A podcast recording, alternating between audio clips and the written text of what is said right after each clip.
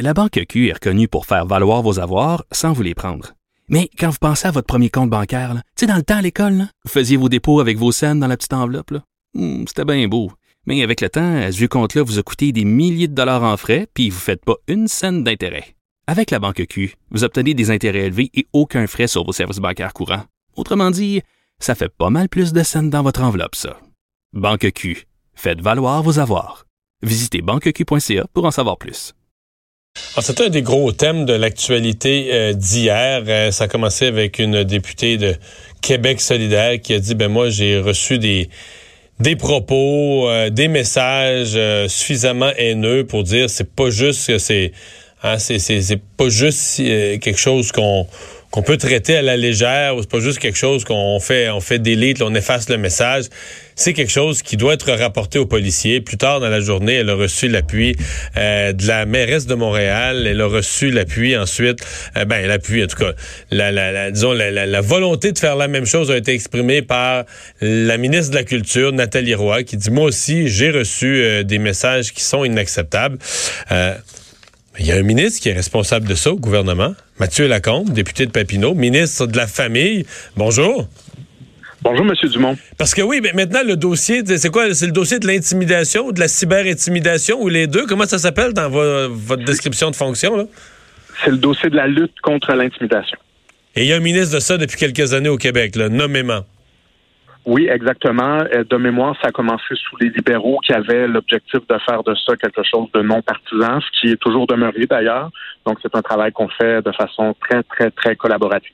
OK. Et euh, est-ce que ça, ça entre dans votre euh, dans, dans, dans, le grand champ de votre de, de vos responsabilités, euh, le problème des des réseaux sociaux ou encore des courriels, mais je vais, je vais l'appeler plus largement des gens qui cachés derrière un clavier menacent, attaquent, insultent. Euh, dans le cas où ça s'adresse aux femmes, l'élément sexuel souvent va, va entrer en ligne ouais. de compte. Est-ce que ça fait partie de vos responsabilités? C'est une façon assez lâche, on peut se le dire euh, d'ailleurs, de, faire ça. Mais oui, effectivement, ça fait partie de mes responsabilités. Je le fais en collaboration, je le dis, avec les partis d'opposition, donc Francine Charbonneau, Christine Labrie, euh, qui est évidemment très interpellée par le sujet, vous l'avez compris, et puis euh, également avec Mme Yvon. Donc, c'est un travail qu'on fait de, façon conjointe, puis avec mon adjointe parlementaire, la députée de Bellechasse, Stéphanie Lachance. OK.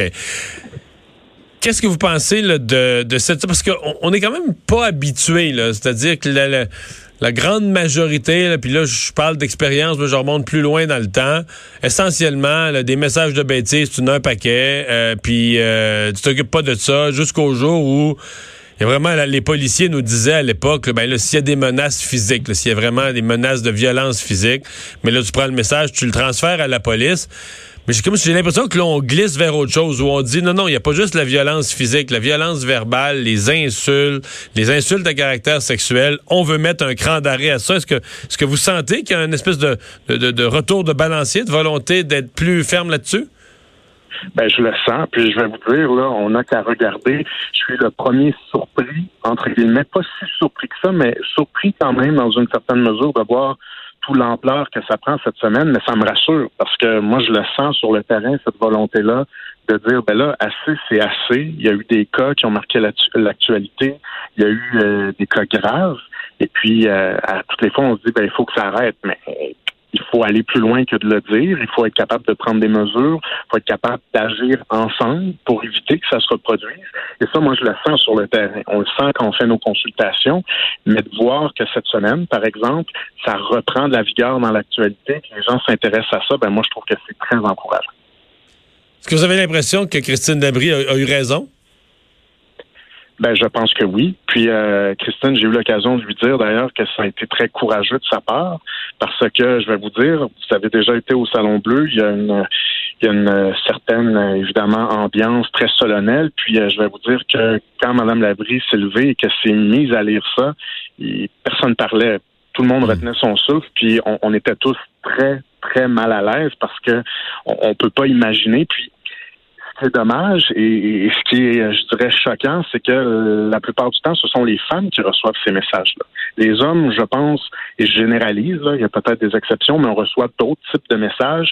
Mais moi, je reçois rarement des messages à caractère sexuel. Mais quand on entend ce que les femmes reçoivent comme message, Mme Labrie nous l'a renvoyé en pleine face de façon assez éloquente, ben ça, ça, ça nous prouve qu'on a un problème, on a un sérieux problème. Mhm. de, cette semaine, d'aller à la police avec certains des messages les plus extrêmes, ça aussi, vous pensez qu'on est rendu là? Ben, je pense qu'on doit le faire parce que sinon, quelle est l'alternative quand on est une élue? Il n'y a pas seulement les élus. Par contre, là, j'étais dans le monde des médias auparavant, il y a des journalistes. Aussitôt qu'on devient une personnalité publique, on devient une cible. Il y a aussi les gens dans la société en général, dans plusieurs autres corps de métier, mais dès qu'on est dans la télévision, ben là, on devient une cible de choix. Et c'est quoi l'alternative pour ces personnes-là qui sont des personnalités publiques? Si elles vont pas voir les policiers, ben c'est, c'est de vivre dans la peur, entre guillemets, qu'un jour, ben, quelqu'un soit sérieux dans, dans ce qu'il nous a envoyé puis mm. qui passe à qui passe à l'acte. Moi, je pense que c'est pas la solution. Il faut vraiment se tourner vers les euh, services policiers quand, quand on, pense que ça dépasse les bornes. Puis quand on a un doute, ben, on doit se tourner vers les policiers.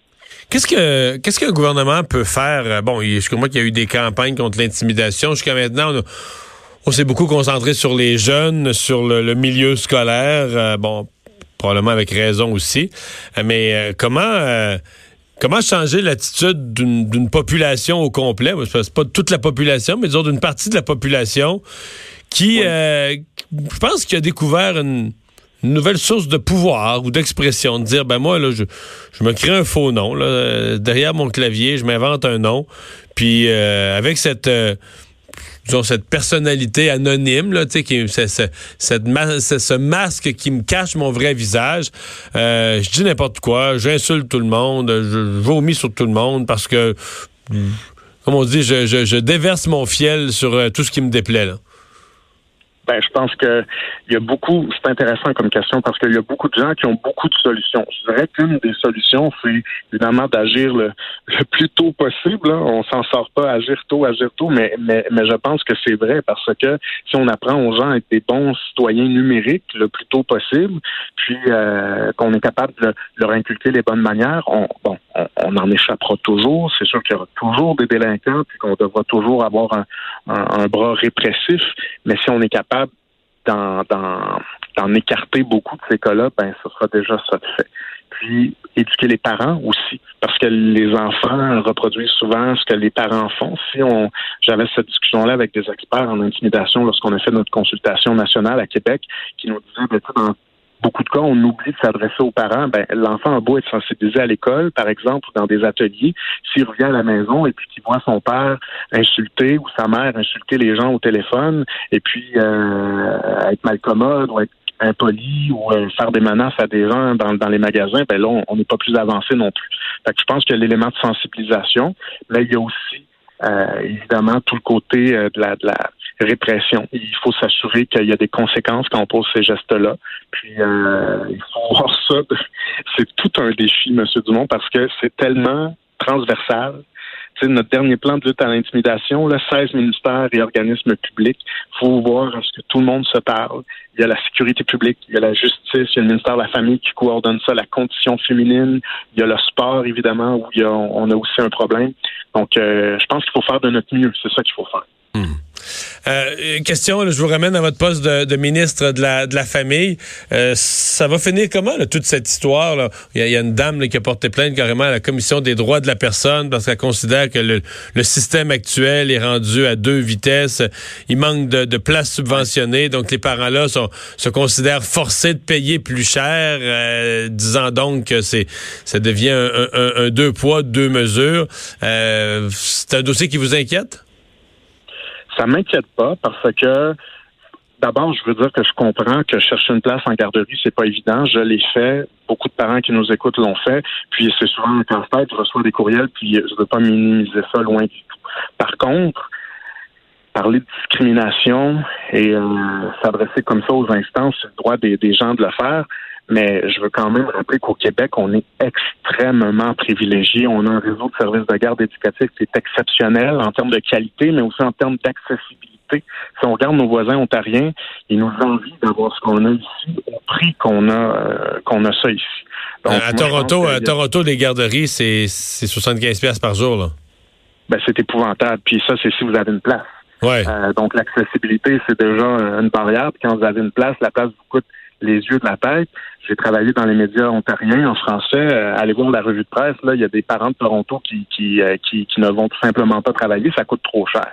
Donc, je pense qu'il faut se rappeler qu'au Québec, on est privilégié. Mais après, bon, il faut pas s'arrêter à ça. Il faut continuer d'améliorer la situation.